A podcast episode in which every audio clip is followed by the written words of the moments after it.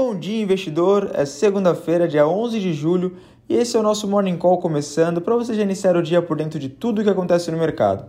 E eu sou Marcos Vinícius, da mesa de renda variável da BRA e da BS Investimentos. Na última sexta, nossa bolsa fechou em queda de 0,44%, terminando o dia aos 100.289 pontos. Na semana, porém, a nossa bolsa subiu 1,35%. Trazendo um resumo de sexta-feira, o dia foi bem agitado e começou com a divulgação de PCA de junho com os dados da nossa inflação, que surpreenderam positivamente ao registrar alta de 0,67% no mês, abaixo da expectativa do mercado, que previa alta de 0,71%.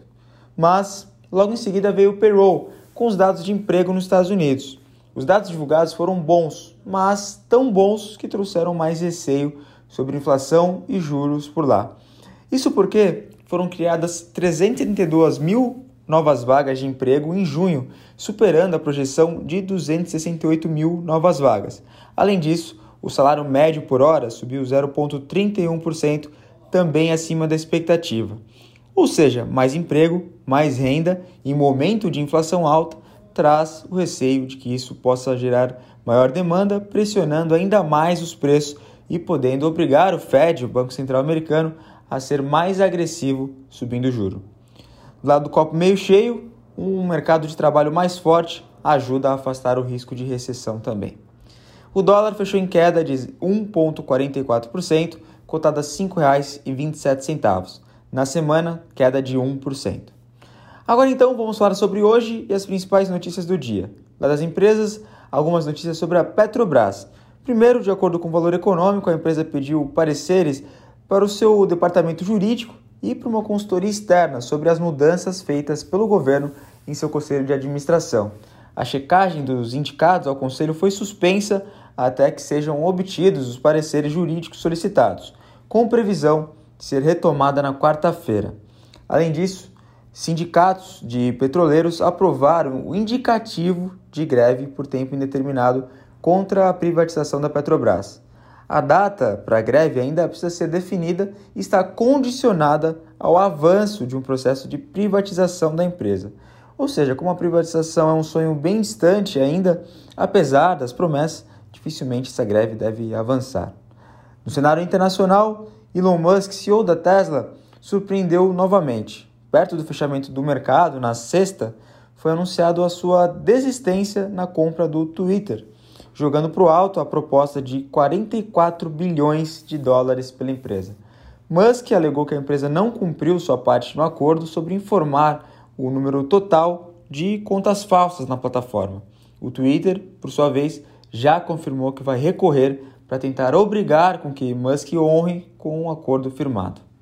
Ainda no cenário internacional, novos casos de Covid voltam a preocupar na China, então muita atenção, vamos acompanhar de perto. O receio é de novos lockdowns, que pode impactar novamente né, as cadeias de suprimentos globais e refletirem mais pressão sobre os preços, ou seja, mais inflação pelo mundo. Agora vamos para o nosso giro de mercado pelo mundo, 7h30 da manhã. Futuros em Nova York operam em queda essa manhã, antes da abertura dos mercados por lá. O S&P 500 cai 0,54% e Nasdaq, Bolsa de Tecnologia Americana, cai 0,75%. Na Europa, bolsas já abertas em queda também. Destaque negativo para a Alemanha, cai 0,77%. Na Ásia, a bolsa japonesa subiu 1,11%, mas a bolsa de Xangai, na China, caiu 1,27%. No calendário econômico, agenda vazia, mas vamos acompanhar o discurso de membros do Fed de Nova York às 15 horas. Além disso, todos os desdobramentos da briga entre um apoiador petista e outro bolsonarista que terminou em tiroteio e morte de um deles no Paraná e pode fazer muito barulho na agenda política da semana. Também outro ponto aí para a gente acompanhar. Agora, fechando o nosso bom dia investidor, vamos dar aquela passada pelas commodities.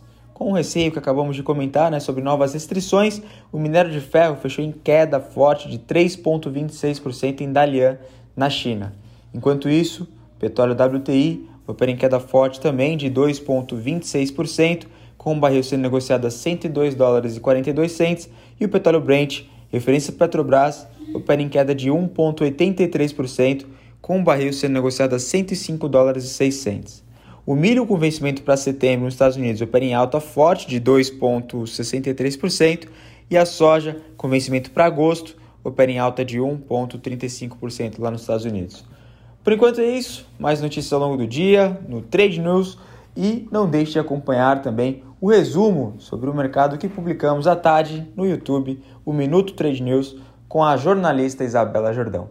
Muito obrigado pela sua companhia, desejo para você um excelente dia e excelentes negócios. Até mais, um abraço, tchau, tchau. O Bom Dia Investidor é uma produção do Trade News, seu portal especializado de notícias de mercado. O Trade News é um oferecimento das assessorias BRA e BS.